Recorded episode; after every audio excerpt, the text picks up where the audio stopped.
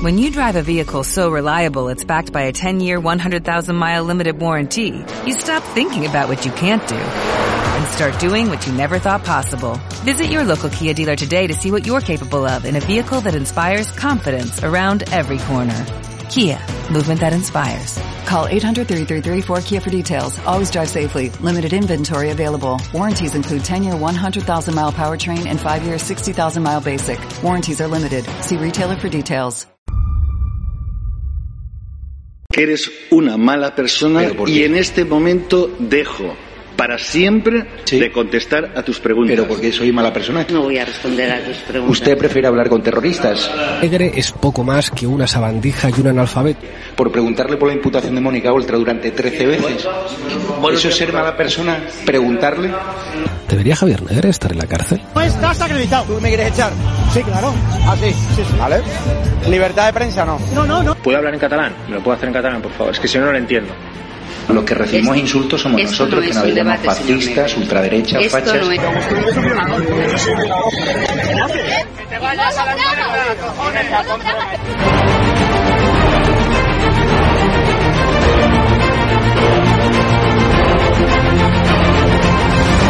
¿Qué dinero te da el gobierno español? Dos mil. ¿Dos mil euros? Sí. Aquí, en España, al mes. Sí. Tú defiendes y la gente para la que trabaja.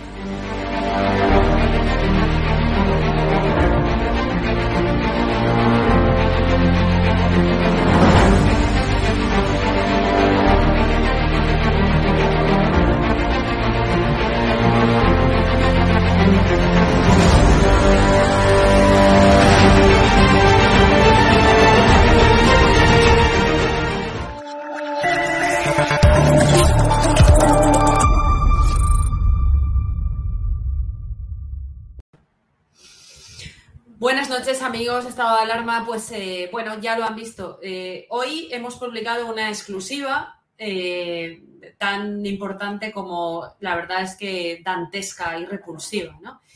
Y, y esto me recuerda un poco cuando hace casi dos años me sentaba aquí y empezaba a hablarles de la trama de menores, de abusos de menores en la comunidad valenciana, de las responsabilidades de Mónica Oltra, de sus altos cargos en la elaboración de un informe parajudicial para acabar con Teresa, la niña abusada por su marido. Y digo que me recuerda a eso porque eh, entonces los medios de comunicación pensaban que era una cruzada personal, una excentricidad, una flipada, eh, vulgarmente hablando, de la que está haciendo hoy eh, esta sección con, con ustedes como cada martes. Hoy he publicado otra eh, beta sobre la que voy a empezar a trabajar, voy a seguir trabajando, voy a seguir investigando para seguir denunciando. Eh, mi asociación, Gobiernate, eh, yo misma hemos presentado ante el defensor del pueblo, eh, autonómico y nacional, un informe compuesto por, pues sin contar adjuntos, unas 14 páginas, en los que hemos hablado, nos hemos referido a las múltiples peticiones de ayuda de padres y madres que eh, desde en los últimos cinco meses se han animado, han visto que la Generalidad Valenciana y especialmente la Consejería de Igualdad ya no eran intocables, han perdido el miedo y se han decidido a luchar por sus hijos. Eh, bueno, vamos a ver, voy a empezar a hablarles de ellos, casos en los que incluso se ha dado en adopción a estos niños en casos realmente escandalosos, una vez revisados los expedientes confiados por estas familias para mi revisión, eh, vengo a recabar esa, esa intervención del defensor del pueblo eh, al amparo de lo previsto en el artículo 10 eh, tercero de la ley 11 barra dos- eh, 1988 del 26 de diciembre por cuanto se refieren a las actuaciones de la Administración de la Generalidad que afectan claramente a todos los ciudadanos de la comunidad valenciana. En mi condición de periodista, para algunos soy periodista, para otros soy investigadora, para otros soy activista, lo que sí soy eh, seguro es presidenta de Gobiernate, la acusación popular inició eh, el asunto jurídico contra Mónica Oltra y los 13 altos cargos que hoy se sientan ya en el banquillo por encubrir, por realizar un informe parajudicial para desacreditar a la eh, víctima de abusos sexuales del marido de la señora Oltra. Eh, a raíz de ahí, desde febrero aproximadamente, recibo numerosas informaciones y peticiones, pero sobre todo informaciones, expedientes, eh, de personas que, a las que la Administración valenciana a través de la Consejería les ha arrancado a sus hijos, eh, que no han vuelto a ver en mucho tiempo, por no decir en años, y mm, informaciones que considero de extraordinaria gravedad que afectan de forma injusta a un elevadísimo número de padres, de abuelos y de menores de edad eh, algunos se han puesto en contacto con nosotros, otros todavía no. Eh, otros ni siquiera saben que existimos. Pero de todo lo que hemos podido revisar, se advierte una pauta, eh, una tónica em, muy, muy, muy, muy, muy preocupante. Eh, que afecta a familias que deberían, en lugar de destruidas, deberían de estar siendo auxiliadas de forma constructiva por las instituciones públicas con el fin de reunirse con sus hijos y con sus nietos. Eh, familias que en muchísimas ocasiones, y según lo revisado, se han visto afectadas por falta de recursos económicos, por violencia intrafamiliar, que la izquierda llama eh, ideología, eh, perdón, violencia de género, por eso que las feministas esas mujeres que las feministas dicen que protegen y a las que en realidad se, encargan de joder la vida, que es a las mujeres que han sido de verdad víctimas de violencia y que cuando han pedido ayuda a la administración eh, se ha iniciado un proceso de desamparo a sus hijos para quitárselos y meterlos a un centro tutelado, una familia de acogida del tipo del que les vamos a hablar y otras circunstancias que deberían estar intentando ser subsanadas por parte del actual gobierno con ingentes, inacabables recursos económicos y con ayuda de auténticos especialistas, porque lo que hoy está en la Consejería de Igualdad es el zorrerío que en este momento está imputado en un caso de encubrimiento eh, de abuso sexual eh, a una menor de edad. Eh, lo cierto es que resulta muy difícil de explicar, muy difícil de explicar que con una consejería registrada durante ocho horas por el Cuerpo Nacional de Policía por orden de un magistrado, con una ya ex vicepresidenta del gobierno autonómico y una docena de altos cargos imputados por algo tan grave como lo que se está instruyendo, em, sigan estas personas en, en el cargo firmando resoluciones de desamparo, el paso necesario para arrancar a estos menores de las familias la gente culpable de haber intentado acabar en todas las formas posibles con Teresa, que en lugar de haber intentado ser destruida, debería haber sido protegida por quienes en vez de eso usaron todo su poder, incluso todos los recursos públicos ajenos, para tratar de acabar con ella en todas las formas posibles, sean estas las que hoy precisamente siguen decidiendo sobre los más vulnerables en centenares, miles de casos recogidos en expedientes eh, como les acabo de decir. Todos esos que por boca de la Fiscalía, del TSJ, el pasado 1 de junio de 2022, de boca de la Fiscalía, dijeron que participaron en una directriz de actuación por parte de todos ellos, autoridades, funcionarios, técnicos, personas intervinientes, para disminuir la importancia de los abusos de Teresa y ocultarlos. Fiscalía también se preguntaba cuál podía ser la finalidad de todo ello, quién era el principal beneficiario de dicha actuación.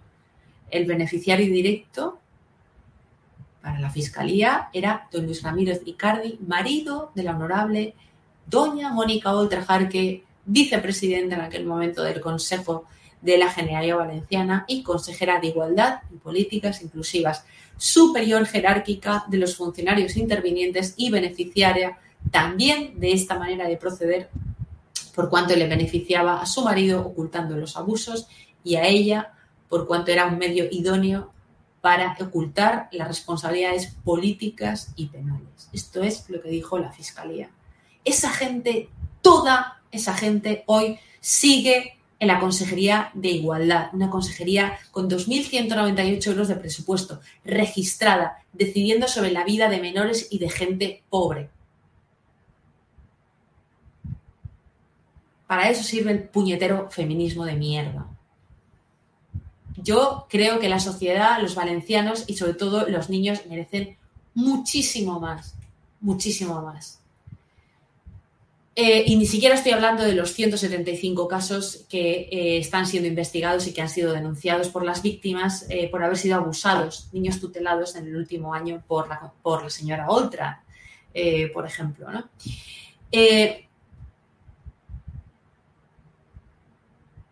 Me estoy acordando de lo que contamos la semana pasada, de cómo dos asistentes sociales entran en el hospital público de la fe a las 48 horas de dar a luz Teresa eh, la víctima del marido de Mónica Oltra, dar a luz a su segundo hijo y le practican un test de droga a ella y a su bebé de 48 horas de vida, un test que para nada era legal, que para nada procedía, con una prueba invasiva, sobre todo para el bebé, y sin los más mínimos indicios racionales y sembrando públicamente sobre la afectada la mácula social de la drogadicción. En ese sentido, hemos pedido eh, amparo para eh, Teresa Tanco para que cese esa persecución contra ella y para sus hijos. Saben ustedes que lo último que hizo Mónica Oldra antes de dimitir el pasado 16 de junio fue pedirle a la fiscalía que le quitara a su bebé. En fin, eh, Hemos pedido investigar cuántas resoluciones de desamparo, que como les digo es el paso ineludible, previo y definitivo para quitarle eh, a una familia a su hijo, cuántas resoluciones de desamparo ha firmado la señora Fenollosa, desde que es directora territorial de Castellón y directora territorial de Valencia, a tenor de los escandalosos hechos que estamos eh, conociendo, por, un, por ser un peligro inminente y vital eh, para los niños. El pasado mes de junio me llama una madre desesperada a la que la señora, por llamarla de alguna manera fenollosa, le había firmado el expediente de desamparo de su hija a finales de eh, mayo, a la que le han dado eh, en acogida, ha sido dada en acogida esta pequeña a una pareja de mujeres LGTBI con ascendencia con la administración. Algo que, como les voy a explicar ahora, se repite no sabemos si de forma pautada y coordinada, eso es lo que pedimos también que estudie, en decenas de casos revisados. Eh, días después, el 18 de junio, se pone en contacto conmigo la señora CM pidiéndome ayuda con el siguiente mensaje. Tengo mucho miedo por la clase de familia en la que está mi niña. No es que esté en contra de la diversidad de las familias de toda índole, mientras sean buenas personas, pero nosotros no sabemos nada de ellos y ellos saben todo de nosotros. Necesitamos recuperarla y ver cómo ha vivido y lo que le han inculcado. Es un sin vivir. Esta señora denuncia que Fenollosa, firmante de la resolución de desamparo de su nieta de cuatro años, le dijo a esta abuela que no hiciera una cruzada del intento de recuperar a, su nieta, a la que todavía no ha visto, a la que todavía no ha conocido, y que los padres de la niña podrían volver a tener más hijos. Por cierto, ya no porque el padre se ha quitado la vida eh, por toda esta situación. Al nacer el segundo nieto, vuelven a intentarlo, se lo llevan, pero la abuela consigue recuperarlo. Estamos hablando de una familia con una madre, con dos abuelos y con un bebé de dos añitos, eh, hermano, con vínculo, con doble vínculo, vínculo directo con esta niña secuestrada. Eh, a esta abuela le da la razón el juzgado de primera instancia, la audiencia provincial, el Tribunal Supremo, y aún así la criatura es dada en preadopción de urgencia a pesar de las sentencias concediendo el acogimiento a los abuelos, es dada en mm, una preadopción de urgencia eh, a una familia LGTBI. Por cierto, la administración condenada a una multa de 3.000 euros al mes. Como suele ocurrir en estos casos, la familia extensa, a la que denominan, de forma en la que son denominados los abuelos, son víctimas de la hostilidad de la administración en perjuicio de los niños, que en contra de toda la normativa nacional e internacional se ven privados de su arraigo, consolidando la muerte social del niño desconectado por completo de las fuentes nutricias de la familia biológica, absolutamente criminalizada. Y de nuevo, como en todos los casos denunciados en este escrito, los niños apartados de sus familias por una mera decisión administrativa en lugar de poner los medios para ayudar a estas familias. Otra atrocidad eh, en la que abundan los delitos que todas las familias escriben esta denuncia ante el síndico, ante el defensor del pueblo, eh, dicen que se repiten en estos expedientes. Prevaricación, falsedad en documento público, acoso a las familias, estafa procesal, tráfico de influencias, cohecho, violación de protección de datos, alienación parental, hechos que deberían y deben ser investigados en esta sede administrativa y en sede jurisdiccional, porque si se confirman estas denuncias, en su caso los hechos revisten los propios de una organización criminal de tráfico de menores al amparo de la Administración Autonómica del uso de menores para pagar prebendas políticas, eh, menores usados en especia como pago a un colectivo que eh, constituye una importantísima bolsa de votos para la izquierda autonómica valenciana. La nieta de esta señora nace el 1 de diciembre de 2017, los servicios sociales se la llevan el 3 de enero de 2018 del Hospital General de Castellón, sin poder recibir la visita de los abuelos, sin conocer a su hermanito pequeño que nació dos años después, ni con la sentencia del Tribunal Supremo, ni con las tres sentencias. Actualmente, y al hilo de lo anterior, esta niña se encuentra con una pareja de hombres LGTBI cuyas iniciales de uno de los titulares es A.D.M. Y según eh, esta abuela, el otro hombre sale oculto en toda la documentación judicial. ¿Por qué? ¿Por qué? Eh, la psicóloga que participó en la resolución en este expediente ha dicho en sede judicial que no contempla ni se plantea de ningún modo que la menor vaya a retornar ni relacionarse con la familia biológica, que es inviable y punto. Y lo dicen por encima de tres sentencias judiciales. Y nosotros nos preguntamos, ¿se está dando niños apartados de sus familias a personas afines al gobierno valenciano por el hecho de ser LGTBI? O dicho de otra manera, ¿Están recibiendo un trato de favor los acogedores y adoptantes en función de la orientación sexual de los aspirantes? Aspirantes que, por otro lado, constituyen una ingente bolsa de votos para el gobierno actual por la cantidad de subvenciones que están recibiendo determinadas asociaciones LGTBI, constituyéndose como una monstruosa red clientelar. ¿Cuántas de las personas adoptantes solicitantes como familias de acogida tienen una relación clientelar directa con la Consejería de Igualdad en manos del partido político Compromís. Se están quitando los niños a personas pobres heterosexuales para dárselos a personas LGTBI ricas y vinculadas a la administración política. Esas son las preguntas que hacemos literalmente en nuestra denuncia ante el defensor del pueblo. Pedimos una investigación y una auditoría al respecto para descartar eh, un nuevo, un contemporáneo caso de tráfico de influencias para conseguir niños que por otra parte son imposibles de concebir por medios naturales. La señora Franganillo, Ana María Franganillo, la única a la que voy a decir el nombre, eh, los demás están protegidos, dados en el informe, pero protegidos eh, en esta publicación que estoy haciendo ahora mismo, porque Ana María fue entrevistada por nosotros. En 2015 la, investigada Carmen Fenollosa, entonces directora territorial de Castellón, le quita a su hijo, firma el expediente de desamparo de su bebé. ¿Cuál es la culpa de Ana María? Haber pedido un piso eh, por no tener recursos económicos para poder criar a su bebé. Entró en la órbita de los servicios sociales y de esta trama por pedir ayuda económica y un piso de acogida en el que estuvo durante algunos meses, pagándolo eh, así, así de caro. Hoy ni siquiera sabe dónde está su hijo.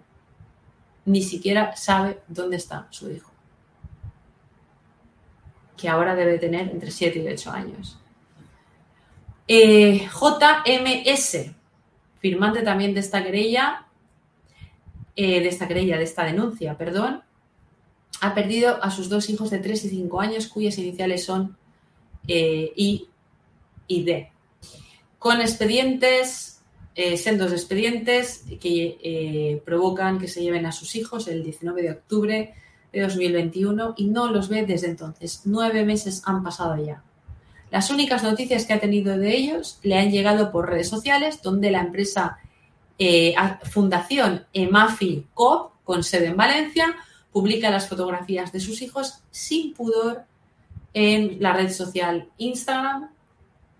y al hilo de lo anunciado en los casos anteriores, llama poderosísimamente la atención, o no, la coincidencia de que esta asociación Emafi haga proselitismo en su cuenta de Instagram sobre el modelo, y cito literalmente, de familias diversas. Sinónimo de familias LGTBI usado para mitigar y para esconder el hecho de que se esté fomentando un tipo de familia concreto por encima del modelo de familia de un padre y una madre, sobre todo biológicos, mientras que estas madres biológicas les buscan desesperadamente. Yo creo que el ilustrísimo defensor del pueblo estaría alarmado porque una asociación subvencionada por la Administración fomentara eventos y actos pedagógicos para fomentar como modelo la familia heterosexual en agravio de la familia LGTBI. No hace falta buscar demasiado para encontrar la ingente cantidad de subvenciones que habéis recibido los de MAFI en los últimos años por parte del gobierno valenciano a través de eh, la Secretaría Autonómica de Igualdad y Diversidad, o sea, la, Secretaría LGTBI de la Consejería de Igualdad. 362.361,47 euros en los últimos tres años y medio. Entrando en las condiciones estipuladas en cada convocatoria, eh, este, cada convocatoria aceptada este dinero público, encontramos varias enunciadas en, esa, en ese informe en las que se anuncia la subvención para familias LGTBI entonces el resto de las familias a las que los servicios sociales les quitan a sus hijos siguen engordando las colas del hambre y siguen siendo atendidas por entidades como Cáritas, que acompañó en 2021 a 48.411 personas. Se está escondiendo detrás del loablísimo precepto de la no discriminación, la discriminación positiva para beneficio de una parte, y lo que es peor, se está silenciando todo esto por algún tipo de impunidad conferida por nuestra clase política al colectivo LGTBI beneficiado por la Administración. La siguiente víctima, DAP, firmante también de esta denuncia. Le quitan a los niños, a los cinco en 2019, recupera a los dos mayores y ahora le quitan a tres que acaban de enviar junto a eh, una familia, una pareja de dos mujeres LGTBI que se divorcian y que ahora, eh, bueno, pues viven con una y reciben visitas de la otra. Es decir, ellos se ve que deciden que los niños vienen de una, familia desestructurada y los mandan con otra familia eh, incapaz de articularse emocionalmente y, por cierto, familia desestructurada, bueno, familia lesbiana desestructurada. Pero bueno, entre todos los casos, que las familias nos han hecho llegar eh, solicitando eh, ayuda, eh, resulta lo llamativo cómo se dispara el ratio de esta modalidad familiar por parte de los acogedores. Mm, iba a decir alto, pero es que es total, lo que permite admitir, desde luego, un patrón, una pauta en esta concesión de menores eh, que por otra parte ya tienen una familia que les espera y les busca. Siendo muy conservadores en nuestras conclusiones, nos preguntamos hasta qué punto se dispararía este índice si contáramos con los datos totales a lo largo de los últimos años. Por eso hemos solicitado estos datos por parte eh, de el síndico del defensor del pueblo, a quien corresponde defender los derechos fundamentales de los ciudadanos mediante la supervisión de la actividad de las administraciones públicas. El pasado 19 de diciembre de 2019 supimos que eh, la Generalidad Valenciana había sido, en concreto la Consejería de Igualdad, condenadas a eh, pagar 6.000 euros de indemnización, vaya basura, a un niño de acogida que sufrió eh, abusos sexuales cuando tenía 12 años por parte del padre de acogida. Y según aquella sentencia, este hombre, este monstruo, repetía, porque ya había sido condenado por abusar de un menor.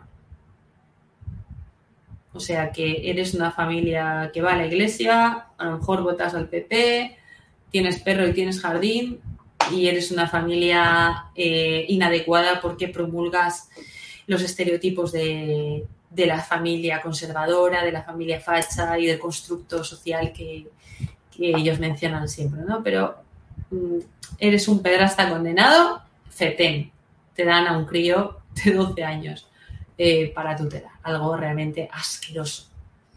El pasado 4 de abril, todos los medios autonómicos se hacen eco de la boda de un famoso político de compromiso con su pareja, un político eh, al que pocos meses antes de, casarse con su segundo marido eh, le habían concedido una adopción de un niño tutelado. En algunas entrevistas, este famoso político de compromiso dice que ha tardado 10 años desde que cursó eh, la adopción, en otras dice que ha tardado 6, pero el caso es que, como él mismo dice, conoce a su actual marido en 2017. Eh, entendemos que no decidieron tener un hijo en cuanto se tomaron la primera cerveza, ¿no? Vamos a poner que pasa un año, no sé, 2018. Bueno, estos señores en 2021 ya tenían un hijo tutelado.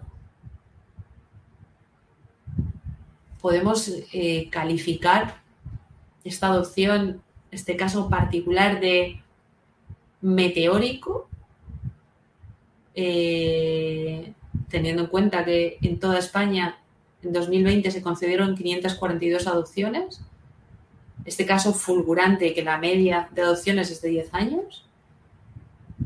Em, ¿Quién valoró, quién adoptó la asignación de este bebé a este famoso político de compromiso? La investigada y ex vicepresidenta de la Comunidad Valenciana, Mónica Oltra, titular de la cartera de igualdad en ese momento, y la también investigada Carmen Fenollosa, ambas compañeras de partido. Hay que recordar que las adopciones son competencia de las comunidades autónomas. Eh, queremos saber si este señor y su marido eh, han recibido algún trato de favor por su carnet político permitiéndoles pasar por delante de otras familias en la lista de espera de un sistema que en toda España, como les digo, no concedió más de 542 adopciones. Eh, en fin. Estos hechos, por su gravedad, y así lo hemos denunciado, son susceptibles de ser investigados por la jurisdicción penal, motivo por el cual hemos solicitado que se dé traslado al Ministerio Fiscal, en el bien entendido de que si no lo hace la defensa popular lo hará, lo hará esta asociación, que represente con el fin de acabar con esta práctica delictiva y con esta alarma social suscitada por todo lo relatado y con el fin, sobre todo, de descartar que estemos ante un caso de robo de menores por parte eh, del botánico. Por ello, por todo lo expuesto, por algunos casos que nos hemos guardado, estoy acordándome de un famoso periodista que se dedicaba a perseguir a Rita Barberá, tú ya sabes que estoy hablando de ti, también LGTBI, también casado con su marido, que también tiene otro niño tutelado en adopción en un tiempo récord, ya hablaremos de esto, de otra, eh, perdón, de otra concejal de compromiso, eh, también en la misma circunstancia. Hemos pedido al defensor del pueblo autonómico y valenciano la apertura de un expediente conforme al artículo 10, párrafo 3 de la ley del síndico que permita la inmediata investigación conducente al esclarecimiento de estas situaciones descritas, eh, alejándonos eh, y prescindiendo de tabús, de incomodidades políticas y de la corrupción política impuesta en medios de comunicación, en el discurso social o en la actividad política, como ha demostrado, eh, entendemos la actividad del defensor del pueblo, mucho más preocupado por los derechos humanos y la seguridad de los niños que por estas eh, circunstancias. Eh, muchísimas gracias, un saludo, mil gracias.